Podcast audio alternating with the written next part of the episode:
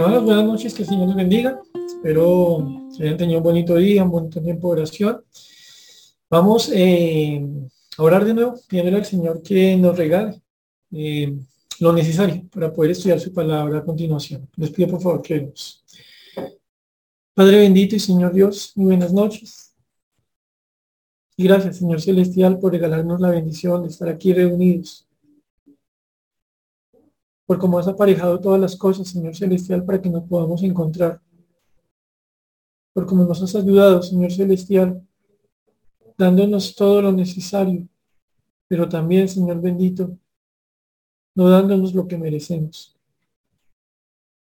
¿Sabes tú, Señor bendito, de cuántas cosas nos has guardado, cuántas acechanzas del enemigo? ¿Sabes tú, Padre Celestial, Cuánto necesitamos de ti, Señor, y por eso te damos gracias por tener ese tiempo, Señor, para estudiar tu palabra. Y gracias por poder orar a ti, Señor, para que tú nos la enseñes y nos ayudes a entenderlo. Siendo, Señor Celestial, tus hijos, también reconocemos, Señor Celestial, que somos pecadores. Y al decir esto, Señor Celestial, rogamos por tu perdón y por tu ayuda para ser limpiados para ser cambiados, para ser enseñados, instruidos, cambiados. Rogamos, Señor Celestial, que nos regales la enseñanza de tu palabra, sabiendo que es algo que quieres hacer, que te alegra hacer, Señor. Que nos has dado a tu Santo Espíritu para que Él sea nuestro Maestro. Que nos has dado una nueva vida, Señor, para que con esta nueva vida podamos vivir tu palabra. Gracias, Señor porque en ti tenemos todas las cosas necesarias propias de la vida y de la piedad, Señor. Bendito Dios, ayúdanos a estar atentos, concentrados, dispuestos, recordando algo, que quien va a hablarnos eres tú, Señor. Rogamos entonces, Señor Celestial, por la obra de tu palabra, por medio del que hacer de tu Santo Espíritu en todos aquellos que hayan de escuchar esta enseñanza, rangando por mi propia vida, Señor Celestial. Oramos, Señor, dándote muchas gracias en el santo nombre del Señor Jesús. Amén. Mis hermanos, pues vamos ahora con la ayuda del Señor a continuar con un estudio. Ya comenzamos el mismo hace algunas reuniones. Ustedes recordarán, estamos en Deuteronomio capítulo 10. Deuteronomio capítulo 10. Voy a pedirle entonces vayamos todos a Deuteronomio capítulo 10. Vamos a hacer nuestra lectura cada vez que lo leemos. Eh, aprendemos más cositas, va quedándose más y más en nuestra cabeza, en el corazón. Y vamos a leer entonces Deuteronomio capítulo 10, versículos 12 al 22. Esperamos un momentico para que los hermanos que no hayan llegado allí lo puedan encontrar. Y entonces leemos en Deuteronomio capítulo 10, repito, capítulo 10, versículos 12 al 22, lo siguiente. Dice, ahora pues Israel, ¿Qué pide Jehová tu Dios de ti, sino que temas a Jehová tu Dios, que andes en todos tus, sus caminos y que lo ames y sirvas a Jehová tu Dios con todo tu corazón y con toda tu alma? Que guardes los mandamientos de Jehová y sus estatutos que yo te prescribo hoy para que tengas prosperidad. He aquí, de Jehová tu Dios son los cielos y los cielos de los cielos, la tierra y todas las cosas que hay en ella Solamente de tus padres se agradó Jehová para amarlos y escogió su descendencia después de ellos, a vosotros, de entre todos los pueblos, como en este día. Circuncidad pues el prepucio de vuestro corazón y no endurezcáis más vuestra cerviz. Porque Jehová vuestro Dios es Dios de dioses y Señor de señores, Dios grande, poderoso y temible, que no hace excepción de personas, ni toma cohecho, que hace justicia al huérfano y a la viuda, que ama también al extranjero, dándole pan y vestido. Amaréis pues al extranjero porque extranjeros fuisteis en la tierra de Egipto. A Jehová tu Dios temerás, a él solo servirás y a él seguirás, y por su nombre jurarás. Él es el objeto de tu alabanza, y él es tu Dios, que ha hecho contigo estas cosas grandes y terribles que tus ojos han visto. Con setenta personas descendieron tus padres a Egipto, y ahora Jehová te ha hecho como las estrellas del cielo en multitud. Recordarán ustedes, mis hermanos, que en anteriores eh, reuniones hemos estudiado eh, las dos primeras cosas que vemos en esta porción que el Señor quiere de los suyos. Lo que el Señor le estaba diciendo por medio de Moisés a su pueblo a puertas de entrar a la tierra prometida, que debían ser cosas entonces que ellos debían demostrar para con su Dios. Y sabiendo que nuestro Dios es inmutable, que nuestro Dios es santo, nosotros encontramos en estas afirmaciones del Señor, en estas cosas que el Señor exige de su pueblo, exigencias para nosotros, que aunque no somos Israel, sí somos creyentes. Como aquellos israelitas que tomarían en serio esto que el Señor les está diciendo en esta porción.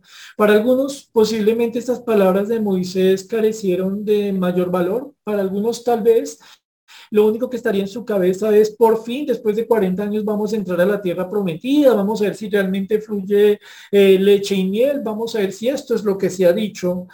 Para otros eh, solamente sería el tiempo de escuchar a ese viejito que hablaba con 120 años, pero para algunos, no sé si muchos o pocos, lo que se estaba escuchando aquí era esa reiteración de lo que el Señor había manifestado de diferentes formas que quería su pueblo. Recuerden ustedes, Deuteronomio es una reiteración y más que una reiteración, una explicación del por qué el Señor había dado su palabra y cómo Dios había tratado a ese pueblo en los años del desierto. Y entonces encontramos aquí, como lo estábamos viendo en, en nuestras reuniones anteriores, que el Señor le está pidiendo a su pueblo en primer lugar que le tema, y estuvimos hablando mucho de este temor, un temor que acerca, un temor que se basa en el conocimiento de Dios, un temor que tiene que ver mucho con comprender quién es Dios, quiénes somos nosotros, el privilegio que implica tener una relación con este Dios y por ende el profundo y sincero anhelo de hacer todo aquello que le agrada a Él. Es mostrar reverencia hacia la persona de Dios por quién es Él, por lo que Él ha hecho por todo lo que nosotros le debemos a Él, entre otras cosas.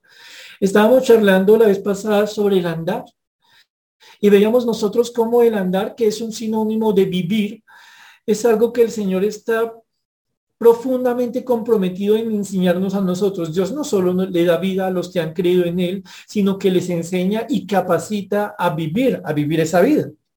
Y nosotros estuvimos hablando un poco sobre ese anhelo del Señor de que andemos en comunión con Él, pero también hablamos un poco aquí sobre un riesgo inmenso que nosotros tenemos y es el de ceder ante el engaño de un corazón que quiere trazar caminos paralelos a los del Señor. Alguien que quiere caminar por su senda pensando que vale en términos de ir en los caminos del Señor, pero cuando se pone a verlo se da cuenta que mientras el camino del Señor es este, la vida que uno está llevando es esta. Y alguna persona podría decir, pero se parecen. No se trata de que se parezcan, sino de que efectivamente se esté caminando en lo que es el camino del Señor. ¿Qué es el camino del Señor? Sino en últimas conocer lo que es su voluntad y obedecerlo someterse voluntariamente a lo que el Señor quiere que nosotros vivamos. Recuerden ustedes, mis hermanos, que esto que estamos leyendo aquí refiere a eso que el Señor insiste debe estar presente durante el tiempo en que ellos se encuentren en la tierra prometida.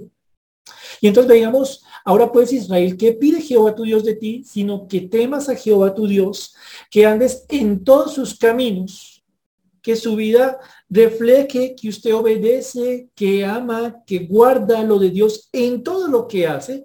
Tercer cosa, y que lo ames. Yo no sé, mis hermanos, si ustedes les llama la atención algo. Y es que en este orden de cosas que Dios demanda de su pueblo, ustedes lo ven ahí versículos 12, 13, temer a Dios, andar en los caminos de Dios, amar a Dios, servir a Dios.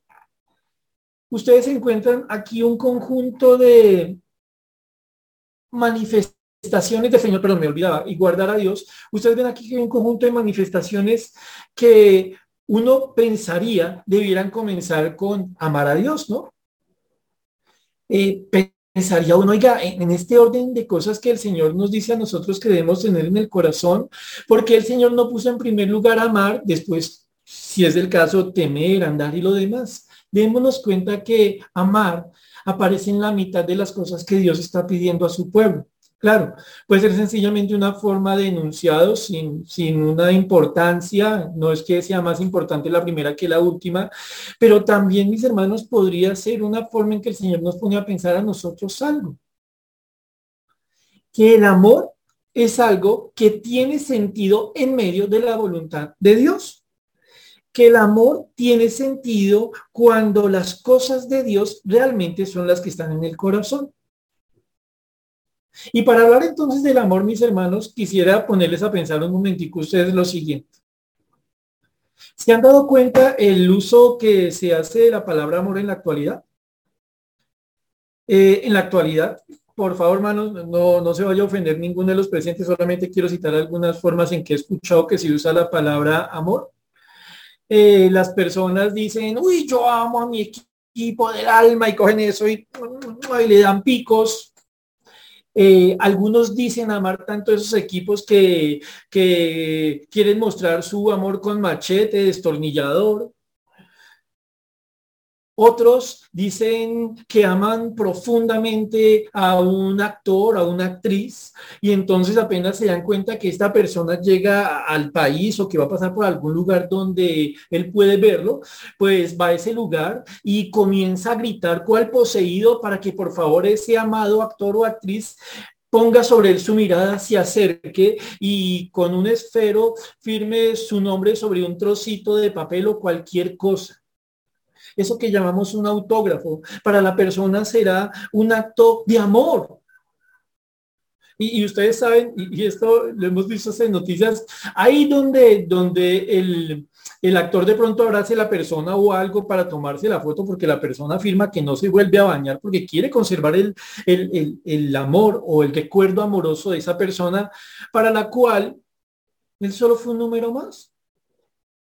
Tal vez ustedes se han dado cuenta también, mis hermanos, que este término del amor se está devaluando de tal forma que en la actualidad se habla de amar marcas. Están los que aman una manzana, están los que hablan, aman un dulcito que es con un marcianito. Están los que aman ciertas comidas. Están los que aman una y otra cosa. Si ustedes se dan cuenta, mis hermanos, podríamos decir que estamos en la era de la banalización del amor. En la actualidad, tantas cosas, dicen las personas, son dignas de amor, que en el fondo todo puede ser amable. Y cuando todo es amable, en el fondo nada recibe un verdadero amor. Escuchamos la música, felices los cuatro. Pensamos en las novelas.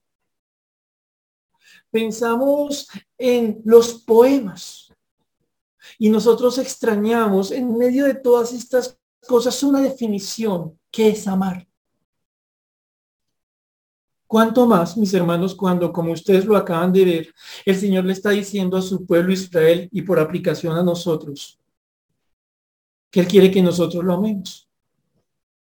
¿Será que el amor de nosotros como cristianos para con nuestro Dios puede ser tan banal como el amor que tiene una persona hacia un artista o el amor que tiene una persona hacia un equipo de fútbol o el amor que tiene una persona hacia una marca de celulares, computadores o incluso el olor de la colonia? ¿Será que para nosotros la palabra amor cuando la usamos respecto de Dios realmente es distintiva?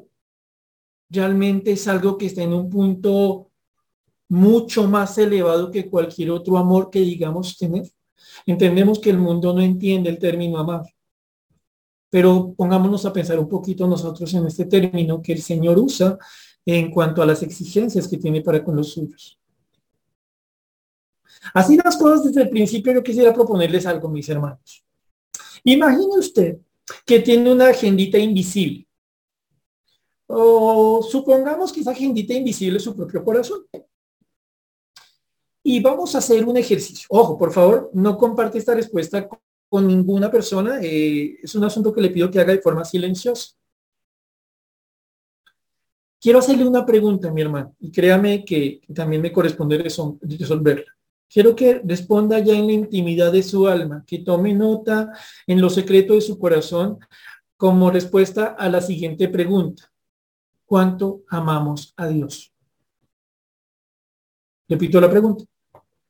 ¿Cuánto amamos a Dios?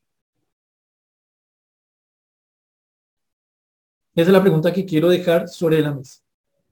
Vamos a estar viendo ese tema del amor posiblemente más de una reunión, así que comencemos a llenar eso un poco más de contenido. Ya reconocimos algo, estamos en un tiempo en el que el amor se volvió algo completamente banal, sin sentido, cursi, caprichoso, llena esquelas, firma fotos.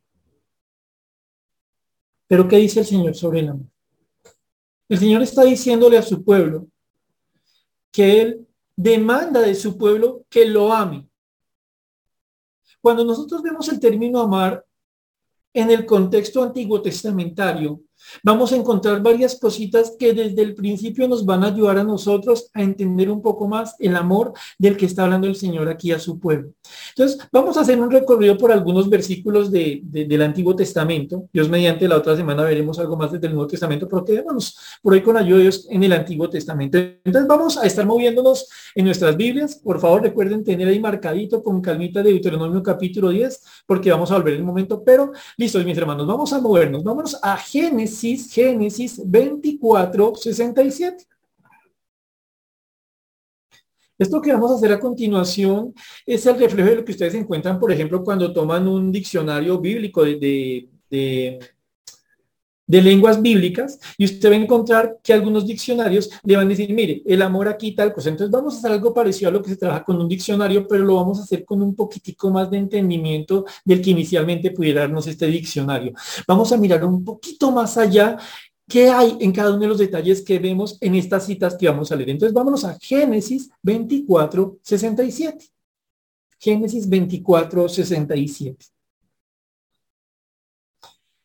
Y entonces, lo primero que podríamos decir sobre el amor como una definición es algo tan sencillo como ¿qué es amor? Tener afecto. ¿Qué es amor? Tener afecto. Estamos usando la definición que, que vamos a tomar de esta palabra en el Antiguo Testamento. Entonces diríamos, amor en esta palabra, según el Antiguo Testamento, es tener afecto. Listo. Un poquito más de información. Diríamos entonces que es tener afecto basado en una relación cercana. ¿Listo? Tener afecto basado en una relación cercana. Esa podría ser un par de definiciones de diccionario que están bien por demás. Es un sinónimo de querer. Pero miren algunas cositas adicionales que podemos sacar nosotros de los textos bíblicos donde esta palabra se encuentra. Génesis 24, 67. Dice Génesis 24, 67 lo siguiente. Y la trajo Isaac a la tienda de su madre Sara y tomó a Rebeca por mujer y la amó. Y se consoló Isaac después de la muerte de su madre. Ustedes saben por la historia que este siervo eh, ha salido enviado por Abraham a buscar esposa para su hijo Isaac. Como ustedes lo acaban de leer, ya se murió la mamá de Isaac. Eso ha generado un fuerte duelo en su corazón. Un día cualquiera, estando Isaac por ahí caminando, va caminando y encuentra a lo lejos a una mujer a la cual posiblemente nunca ha visto, o seguramente nunca ha visto. Esta mujer es la que ha de ser su esposa. Recuerden, si algo podríamos recordar de este momento en la vida de Isaac es, por un lado, su nombre soltero, que está listo para casarse, y por otro lado, tiene un duelo en su corazón. Su mamá se fue. Miren, para efectos prácticos, cómo traduce este texto la nueva traducción viviente, porque me parece una traducción muy bonita. Déjenme leérselo en la nueva traducción viviente para que encontremos aquí una de las características que queremos tener al pensar en el amor. Dice la nueva traducción viviente de la siguiente forma. Luego Isaac la llevó a la carpa de Sara, su madre, y Rebeca fue su esposa. Miren lo siguiente. Él la amó profundamente y ella fue para él un consuelo especial después de la muerte de su madre. Es decir, que esta mujer que llega a la vida de Isaac, la que será su amada esposa, tendrá un valor en su corazón tan grande que será capaz de anular la profunda tristeza que él tenía porque su mamá había muerto. De manera que esta primer mención que hacemos acá, esta primera idea en torno al amor nos dice a nosotros algo. El amor es algo profundamente capaz. Nosotros le echamos cabeza. El Señor nos dice a nosotros, ámeme. ¿De qué forma quieres que te ame? Quiero que me ame usted con un afecto que sea capaz de comprender que ese amor consuela.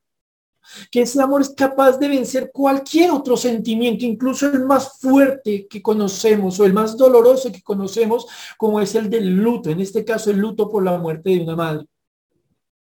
El amor que tuvo este hombre para con Sara fue de tal magnitud, verdadero, de tal magnitud poderoso, que Dios lo usó para ayudarle a ser consolado frente a la muerte de su madre. O sea que primerazo aquí nosotros decimos algo. Oiga, si yo pienso que el amor es algo impotente, si yo pienso que el amor es un sentimiento más, pues bíblicamente voy tachando esa idea.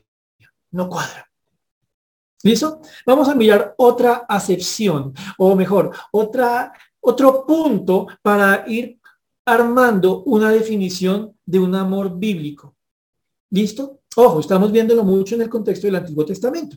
Ahora, mis hermanos, muévanse un poquito para atrás, váyanse a Génesis, Génesis capítulo 22, versículo 2. Sí, señores, vamos a hablar apenas un momentico de ese momento en que el Señor le pide eh, a Abraham que entregue a su hijo Isaac. ¿Listo? Génesis 22, 2. Dice, y dijo, Toma ahora tu hijo, tu único, Isaac, a quien amas, y, y vete a tierra, tierra de Moria, y ofrécelo allí en holocausto sobre uno de los montes que yo te diré. Ahora, mis hermanos, ustedes conocen también o mejor que yo esta historia. No estamos diciendo aquí que Abraham tuviera una docena de muchachos, y que el Señor diga, oiga, escójame a uno de esos muchachos para que vaya y me lo sacrifique. Y entonces Abraham dijo, bueno, ¿quién no me hizo caso y quién no está lavando la losa? ¿Quién me está sacando canas? ¿Quién me está complicando a mi esposa? Entonces, camine, mi hijo. Aquí estamos hablando de un muchacho que no es tan niño, ya es grandecito, al punto que cargará la propia madera. ¿Se acuerdan de esa historia, cierto? Pero es el único hijo de un par de viejitos y este muchacho es profundamente amado por sus padres. Él es la respuesta de un Dios que todo lo puede. Él es aquel en quien Dios va a cumplir las promesas dadas a Abraham que hablan de una multitud de descendientes. Entonces, no solo es la respuesta anhelada en el tiempo imposible, es decir, tener un hijo cuando para el cuerpo eso era imposible, sino adicionalmente para Abraham, para Sara sería el reflejo de algo que el cumplimiento de las promesas de Dios. Aquello que haría posible la razón para la, para la cual Dios tomó a este par de personas. Cuando Dios le dice a Abraham y dijo, toma ahora tu hijo, tu único Isaac, a quien amas, en verdad, muy, muy, muy en serio, este muchacho era genuino y profundamente amado. Si se quiere, aquí ustedes ven otra cosita sobre el amor. El amor llega a describir lo más valioso. Algo que realmente tiene un valor trascendente, algo que no es capricho, algo que no es como cuando uno dice, yo amo tal comida. Pero en la siguiente ida a donde el médico me dice, usted no puede volver a comer eso. Pues listo, cambio de menú y no pasó nada. No, aquí estamos hablando de algo que tiene un inmenso valor. Solo, y ustedes lo saben bien, mis hermanos, solo había algo que Abraham y Sara amaron más que a su hijo, a Dios. Pero si vamos a decir algo, es que Isaac no era algo de poco valor para ellos. Es esto tan cierto que es eso lo que le pide el Señor a sus siervos. Pruébeme su amor por medio de lo que usted considera más valioso. Pruébeme que yo soy más valioso para usted que su propio hijo. Entonces vamos viendo un par de cosas, ¿cierto? Primero, el amor no tiene nada que ver con impotencia. El amor es capaz de vencer todo otro sentimiento, toda otra realidad, incluyendo la muy dolorosa del duelo, del luto. Segunda cosa, el amor es aquello que se expresa para con algo que uno reconoce como que tiene el más grande de los valores. No se habla de amor hacia algo insignificante. No se habla de amor hacia algo irrelevante. Para eso tenemos algunas palabras reservadas como me gusta, ¿cierto? Me gusta tal equipo, me gusta tal color, me gusta tal novela, me gusta incluso tal artista. Pero amar es una palabra que tiene una altura demasiado alta como para que a veces la usemos en ciertos contextos. Tercer cosa que, nosotros podemos ver sobre el amor. Mis hermanos, vamos a Éxodo, Éxodo capítulo 21, Éxodo capítulo 21, versículo 5. Recuerden que lo que estamos haciendo en este momento es ver algunos versículos donde esa misma palabra amor que vemos en Deuteronomio 10 aparece. Y entonces estamos viendo lo que tiene que ver sobre una, una realidad capaz de consolar, sobre algo que tiene un valor inmenso, el más alto de los valores. Éxodo 21.5 dice lo siguiente. Y si el siervo dijere, yo amo a mi Señor, a mi mujer y a mis hijos, no saldré libre. Como ustedes lo saben, mis hermanos, aquí el Señor está instruyendo a su pueblo sobre cuáles deben ser las leyes para tener esclavos o para tratar a los esclavos. La es que al séptimo año dejaran libre a aquellos que de entre sus hermanos les hubieran servido como esclavos. Pero aquí nosotros encontramos algo bien interesante, que de aquel que cuando llega el tiempo para ser liberado, dice, yo prefiero seguir siendo esclavo. Y dice el versículo 5 que acabamos de leer, y si el siervo, ojo, no el amo, el siervo, el que ha tenido coartada su libertad durante un periodo determinado, el que tiene que hacer lo que se le dice, el que gasta su vida, su esfuerzo, sus energías en aquello que otro que no es él le dice que haga. Y si el siervo dijere, yo amo, y miren el orden de los factores, yo amo a mi Señor, a mi mujer y a mis hijos, no dice, yo amo a mi mujer y a mis hijos y por ende amaré a mi Señor para darle sustento a mi mujer a mis hijos. No, el amor de este siervo, producto del trato que le ha dado este Señor, es tan grande que este siervo, teniendo la oportunidad de ser libertado, toma una decisión. Algo para mí tiene un gran valor como la libertad no vale tanto como mi Señor. O si se quiere, no tengo mayor libertad que la de hacer la voluntad de mi Señor. Este Señor mío, al que he servido el tiempo que sea que ahora por ley me dice, usted puede ser libre, se ha hecho tan absolutamente amable para mí, que ocupa en mi corazón el mismo lugar que ocupan mis hijos y mi esposa. Así las cosas, ustedes ven aquí otro elemento bien bonito en torno a la realidad del amor que estamos viendo el día de hoy. Este amor lleva a entender en renunciar a lo que en otro momento se pensaría completamente irrenunciable. Guarda mucha relación con lo que acabamos de ver sobre, sobre Abraham y Isaac, pero aquí el punto está en comprender que hay ciertas cosas que en otro momento consideraríamos completamente irrenunciables. Yo no las dejaría en ninguna circunstancia. Nunca renunciaría a mi libertad, cuanto más para servir a un hombre. Pero después de una relación cercana, de un entendimiento profundo de quién es ese Señor, alguien se da cuenta de algo. Ahora tiene algo mejor. Antes era solo libre de hacer lo que él mismo quisiera. Ahora tiene la libertad de hacer lo que su Señor le dice. Miren mis hermanos, que si algo resalta este versículo es que por ningún lado su Señor se está imponiendo. Estamos hablando, espero no suene esto cursi, estamos hablando de un siervo enamorado de su Señor. ¿Qué tan enamorado? La misma altura del amor que tiene para con su mujer y sus hijos. El mismo amor que le lleva a decir tranquilamente, ya no me interesa esa libertad que yo conocí. Seguimos en nuestro recuento entonces sobre cositas sobre el amor, sobre realidades sobre el amor. Por un lado, ¿qué encontramos nosotros?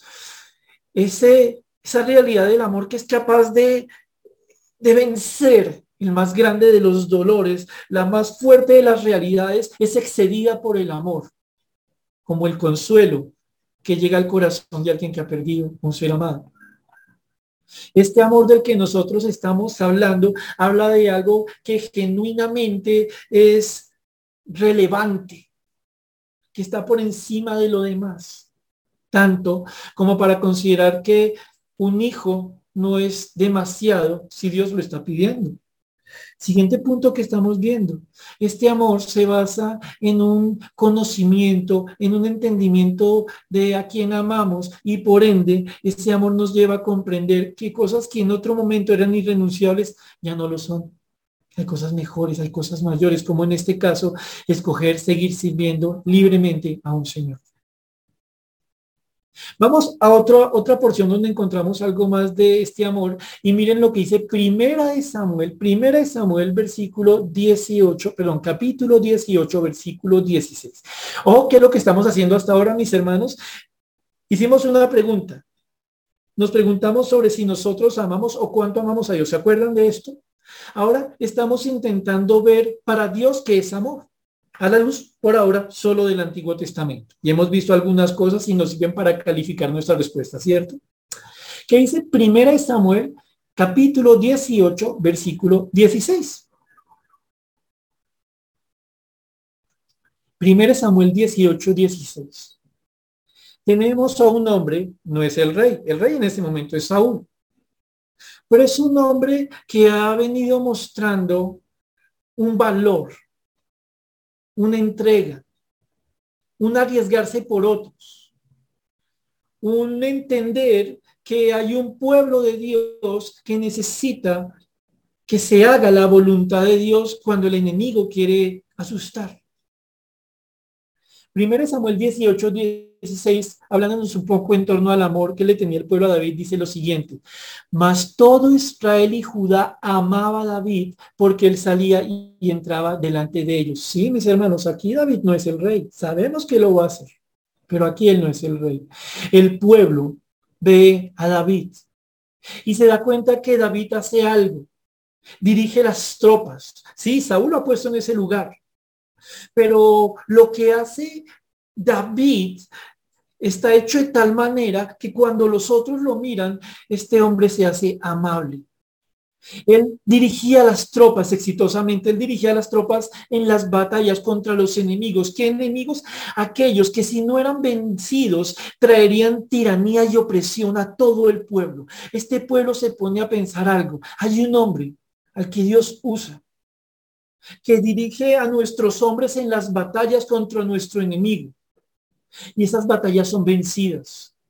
Y trae honor a nuestro Dios. Y hace ver que este pueblo, el pueblo de Dios, no va a ser vencido. Este hombre hace cosas que nos llevan a pensar a nosotros que en verdad es digno de ser amado. En este punto entonces encontramos algo más. El amor está asociado con una profunda admiración pero no es una profunda admiración, discúlpeme, porque es que se hizo una película, porque es que se cantó una canción. No, estamos hablando de, de una vida completamente comprometida. No estamos hablando una vez más de algo superficial. Estamos hablando de un compromiso vital que cuando los otros lo ven y entienden cómo eso ha tenido valor para mi vida, yo digo, uy, ¿cómo no voy a amar a una persona así? ¿Cómo no voy a amar a una persona que hace las cosas que hace en nuestro favor? Y entonces el pueblo amaba, amaba a David. Miremos una última cosita eh, sobre características que rodean el amor del que el Señor habla cuando se lo pide al pueblo en Deuteronomio 10. Vayan por favor a 1 Samuel 18, uno, apenas devuélvanse eh, unos versículos. 1 Samuel 18, 1 dice lo siguiente. Aconteció que cuando él hubo acabado de hablar con Saúl, el alma de Jonatán quedó ligada con la de David y lo amó Jonatán como a sí mismo. Aquí nosotros acabamos de ver la escena en que David ha vencido a Goliat. Saúl lo hace llamar, quiere saber quién es este muchacho tan valiente, cómo fue capaz de hacer lo que los demás no, pudieron. Y, y, David hace un recuento de lo que ha pasado y en ese momento, por lo que entendemos, Jonatán está ahí presente y escucha a David hablar. Y nosotros vemos aquí que Jonathan se liga en su alma, le coge un inmenso y profundo amor. Se da cuenta que este David comparte con Jonathan o con Jonathan una realidad. Y ustedes lo saben. Jonathan también fue un hombre muy valiente. Jonatán también fue un hombre que en varias ocasiones enfrentó a muchos más filisteos de los que él mismo a simple vista podría enfrentar. Pero Jonatán también fue un hombre que mostró un celo por el pueblo de Dios. Cuando Jonatán conoció a otro como él, tuvo una reacción normal, le amó. Y entonces nosotros nos damos aquí cuenta de algo. El amor tiene mucho que ver con tener realmente cosas en común. Una vez más, yo reconozco, estoy dándole un poquito duro a ese amor superficial que se nos sale la boca tan fácilmente. Eh, amar a personas que no se conocen. Amar cosas que no entendemos. Pareciera que no es muy bíblico, ¿cierto, mis hermanos? Y entonces, haciendo recuento y avanzando un poco sobre el pasaje que tenemos en estudio hoy, encontramos que el Señor dice, repito, vamos por favor de nuevo Deuteronomio capítulo 10, versículo 12. Deuteronomio 10, 12, regresen por favor allí. Ahora pues Israel, ¿qué pide? ¿Qué quiere? ¿Qué anhela? ¿Qué exige Jehová tu Dios de ti? Sino que temas a Jehová tu Dios, que andes en todos sus caminos y que lo ames. Ah, tal vez por esto, mis hermanos, la palabra amor no apareció al comienzo, porque ustedes se dieron cuenta de lo que acabamos de leer. El amor no, puede ser superficial. El amor no se basa en la ignorancia. El amor no es como algunos dicen amor a primera vista.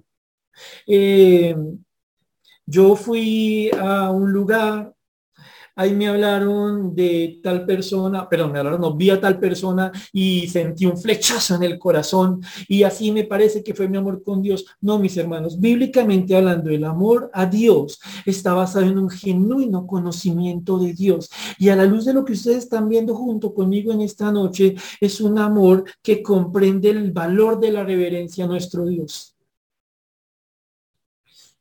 No hay un amor que pueda desligarse del temor a Dios.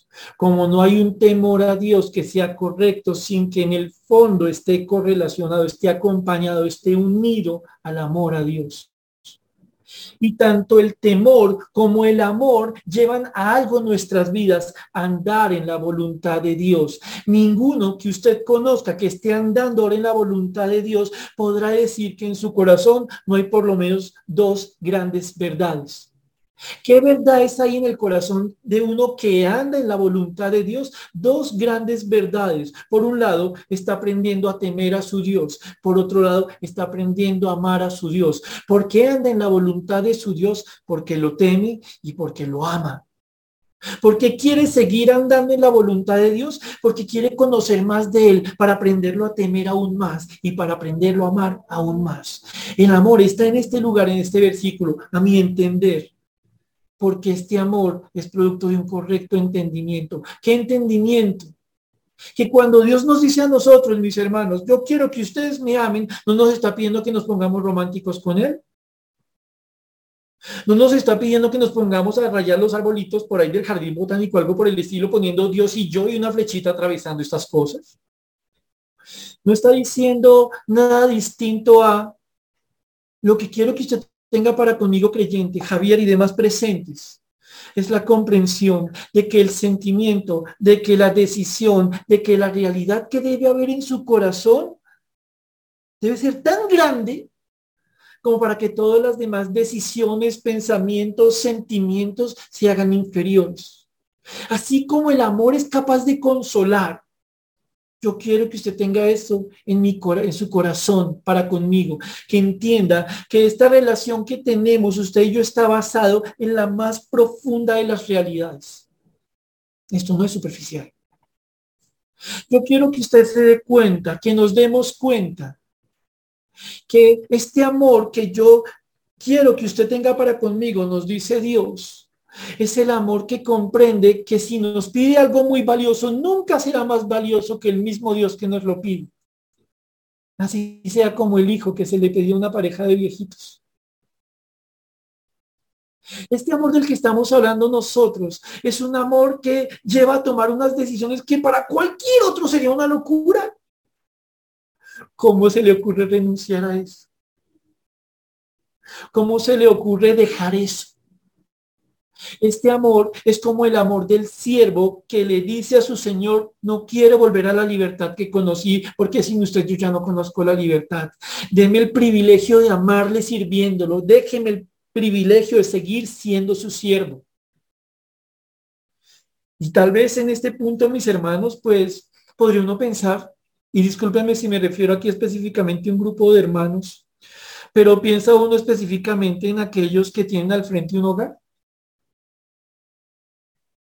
Y tal vez usted se pone a mirar a los amigos que tenía los que con 75 añitos, 80 añitos, eh, pudiendo verse casado, decidieron no casarse y cuando se les hablaba sobre el tema decían, ah, es que eso es como amarrarse. Es que yo soy un alma libre. Esa persona que ha tomado la decisión de no servir a otros, ojo, no estoy hablando del que no se puede querer casar, sino el que no se ha querido casar, dejemos eso en claro. Esa persona que dice que vive para sí misma, nunca entenderá mi hermano, mi hermana, que usted haya tomado la decisión de renunciar a servirse a sí mismo. Tal vez en este momento hablo con alguno de los hermanos de la iglesia que teniendo una profesión, hizo un ladito su profesión para quedarse en la casa, por amor a unos muchachos. Sí, tal vez a usted, sus colegas le han dicho que cómo se le ocurre, que si para eso estudió. Pero hay algo que ellos no entienden, que usted sí entiende. Hay algo en su alma que se llama amor. Y eso lleva a una persona que realmente ama renunciar a lo que en otro momento sería irrenunciable. Ese es el amor del que Dios nos habla nosotros que debemos tener para con Él. El amor, como decíamos nosotros, mis hermanos, se tiene que relacionar con admirar, con comprender quién es nuestro Dios. Si Israel y Judá se admiraban y amaban a David por lo que hacía por ellos, cuanto más nosotros, con todo lo que el Señor hace cada día por nosotros. Este momento, mis hermanos, tener el corazón palpitando y el aire fluyendo por nuestros pulmones no es una casualidad.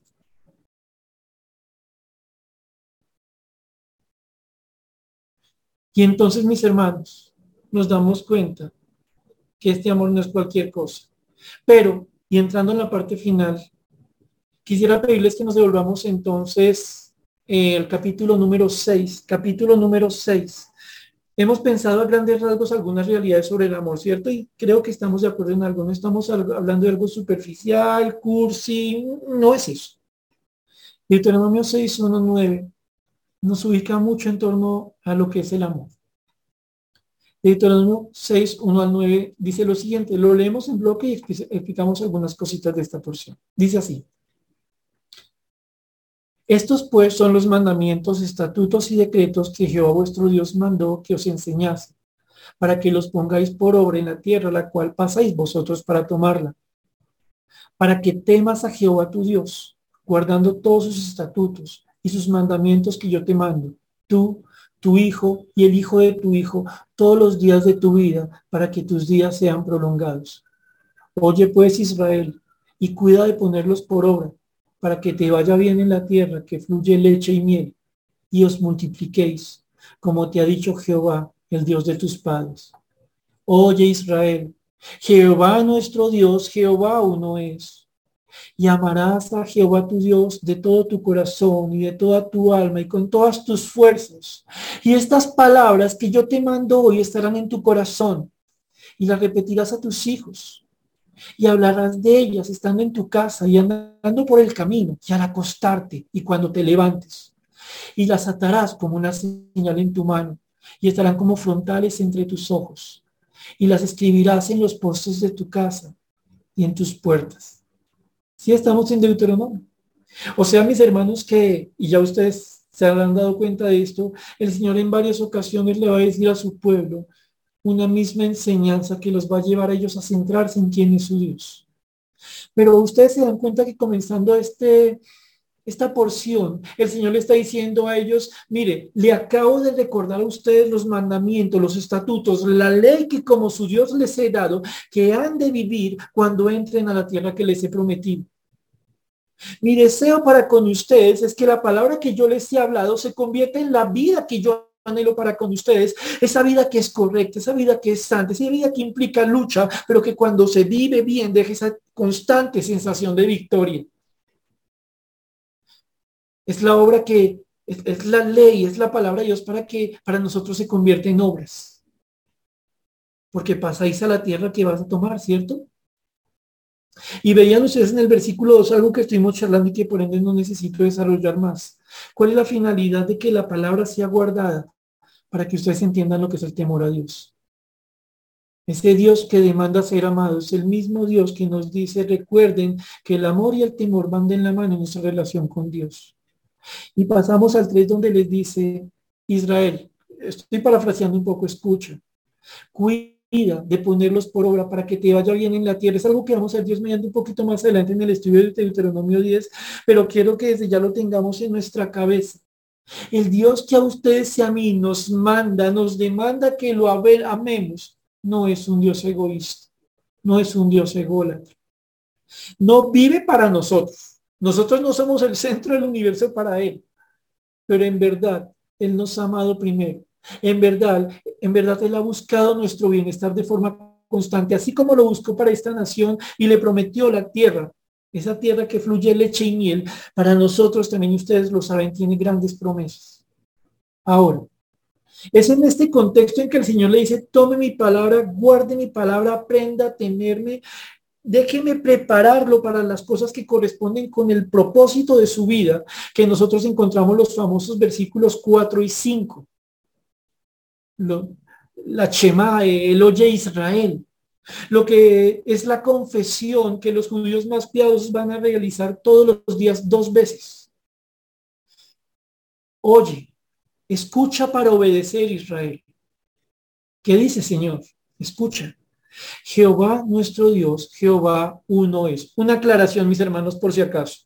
Aquí el Señor no está haciendo una negación de la Trinidad. Aquí el Señor está enfatizando una cosa. Solo hay un Dios, tu Dios, al que debes conocer para temer, para amar, para obedecer. Oye Israel, Jehová nuestro Dios, Jehová uno es. Y miren el contexto del versículo número 5. Y amarás a Jehová tu Dios de todo tu corazón y de toda tu alma y con todas tus fuerzas. ¿Qué acaba de enseñarnos el Señor? Que nos ha dado palabra. Que le ha enseñado su palabra a Israel. Que quiere que la guarde, que quiere que lo teman. Igual ha hecho con nosotros. Nos ha dado su palabra. Y nos ha recordado una cosa. Quien les habla a ustedes, queridos creyentes de Castilla, no es otro más. Es Dios mismo. Es Dios único. Es el Dios incomparable. Ese es el que habla. Ese es el que se ha hecho amar por medio de amarnos como lo ha hecho. Nadie como Dios. Y miren la consecuencia de que entendamos que solo Dios es Dios de que nuestro Dios es santo. Sé que esto lo he repetido antes y permítame hacerlo una vez más hoy. Aprendí, el Señor me enseñó hace algún tiempo atrás, que uno de los significados de la palabra santidad es diferencia.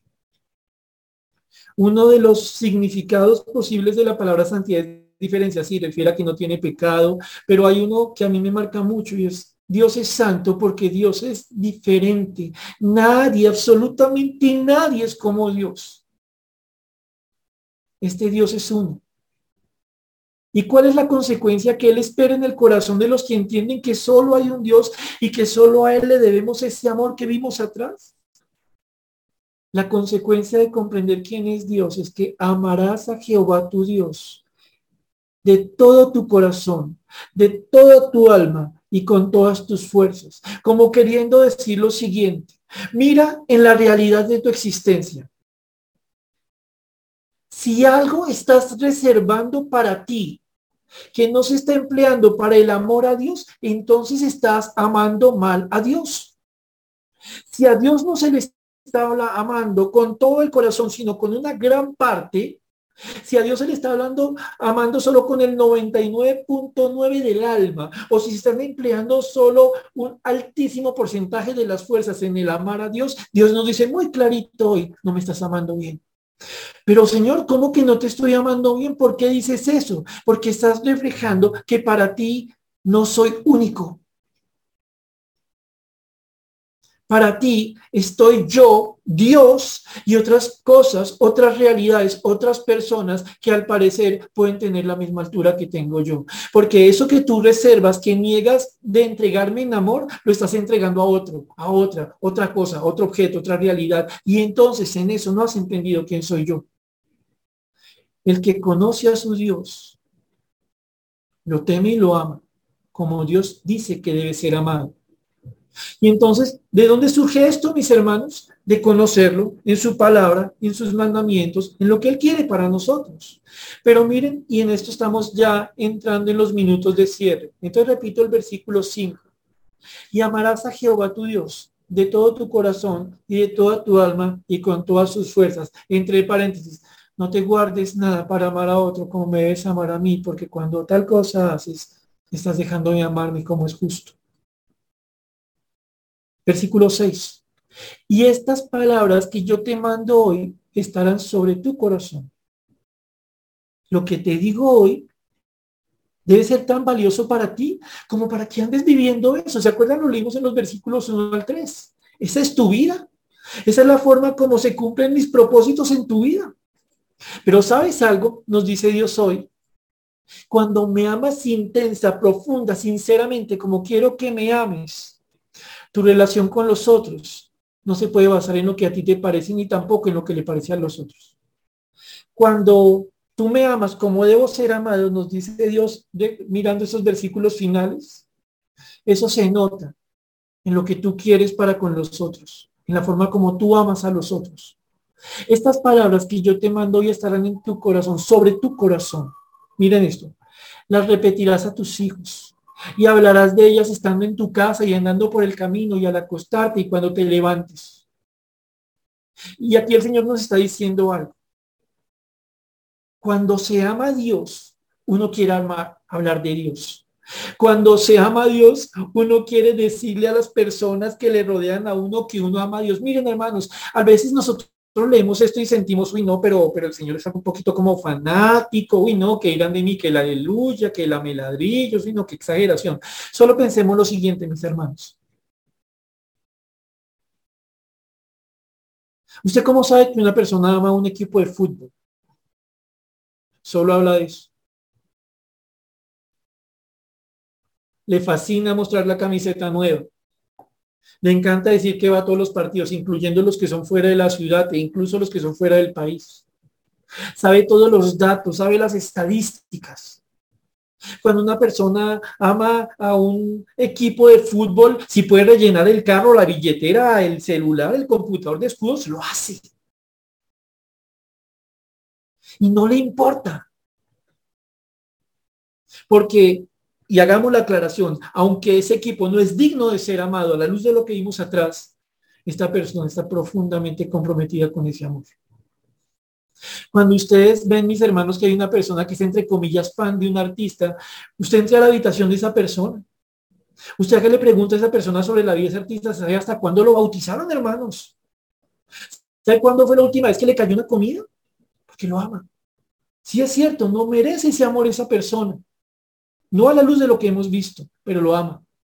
Así que cuando algo en su corazón o en el mío nos dice, oiga, no sea fanático, que va a amar todo eso a Dios como para estar hablando constantemente de Dios, nosotros debiéramos decir, cállese, carne mentirosa. Porque si de alguien debo hablar, si por alguien me debo apasionar, si respecto de alguien debo invertir toda mi vida y todas mis fuerzas, es al Dios al que yo le debo todo. Yo diría a un padre leyendo esto, si algo quiero que un hijo mío conozca, es al Dios que yo amo.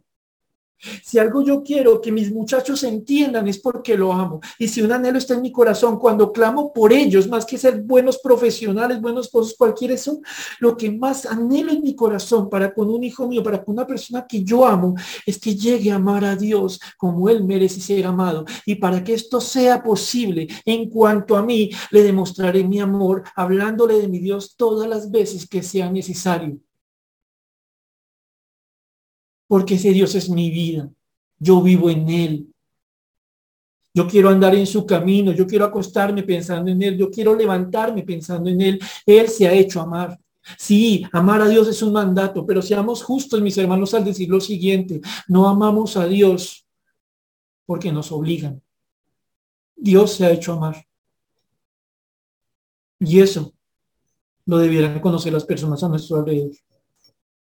Este amor es tan grande para con Dios, tan grande como Dios mismo, que debiera condicionar lo que hacemos. Sí, como quien pone una señal en su mano para que siempre recuerde lo que debe hacer. Y debe ser como una marca en sus ojos para que entienda muy bien hacia dónde está caminando y qué cosas anhela. En últimas, terminamos. El Señor nos pone a pensar hoy un poco sobre lo que significa Dios para nosotros. Creo yo que es justo reconocer que muchos se unirán a mí en decir algo. No amo a Dios como debiera. Pero ¿saben en qué descansamos? En que nuestro Dios sí nos ama como Él sabe que es necesario hacerlo. ¿Por qué? Porque amando nos enseña a amar. Porque amando nos rompe los argumentos. Porque amando nos ayuda a comprender nuestro bendito Dios, que nadie es como Él. Que ese amor que Él nos ha entregado a nosotros es capaz de vencer la más dura de las circunstancias. Que ese amor que Dios nos ha dado a nosotros nos ayuda a comprender que cuando Él nos pide algo, ese algo es menos valioso que lo que Dios mismo es. Ese amor se basa en la admiración de la persona de nuestro Dios. Ese amor tiene que ver mucho con esa relación como la que tenía Jonatán o la que quería tener Jonatán con David. Ese amor, si algo no es, es ignorante. Es un amor con conocimiento. Y entonces descansamos al saber algo. Sí, nos falta amar mucho a nuestro Dios. Pero todavía podemos aprenderlo a amar más, ¿no? Así que, si Dios lo permite, la siguiente reunión avanzaremos un poquito. Vamos por ahora a orar. Señor bendito, Padre Celestial, te damos muchas gracias por la bendición que nos has dado esta noche estudiar un poquito, Señor bendito, sobre el amor a ti. Te damos gracias, Santo Dios, porque ya en el Antiguo Testamento nos enseñas varias cosas, Dios Santo, que nos ponen a pensar. Te damos gracias, Dios Santo, porque nos das el privilegio de amarte, pero también nos das la capacidad para hacerlo. Bien es sabido que nos amaste primero para poderte amar. No obstante, Señor, teniendo en cuenta lo que hemos visto hoy, queremos que nos ayudes a entender si tú eres el amor de nuestras vidas o si hay otras cosas que quieren ocupar ese lugar. Si acaso, Dios Todopoderoso, nosotros decimos que te amamos solo de palabras, pero tú dices, eso no es cierto. Bendito Dios, límpianos el corazón con tu palabra. Ayúdanos a entender que nadie es como tú. Que ningún amor como el tuyo nos ayuda en los momentos más difíciles. Que ningún amor como el tuyo, Señor, nos ha enseñado el valor de ser siervos tuyos, renunciando a esa libertad inútil que antes teníamos, Señor que ningún amor como el tuyo, Señor Celestial, ha hecho en nosotros lo que tú has querido que sea. Señor, ayúdanos a amarte, enséñanos a amarte y gracias por ese amor que todo el tiempo muestras para con nosotros. Oramos a ti agradecidos en el nombre del Señor Jesús. Amén.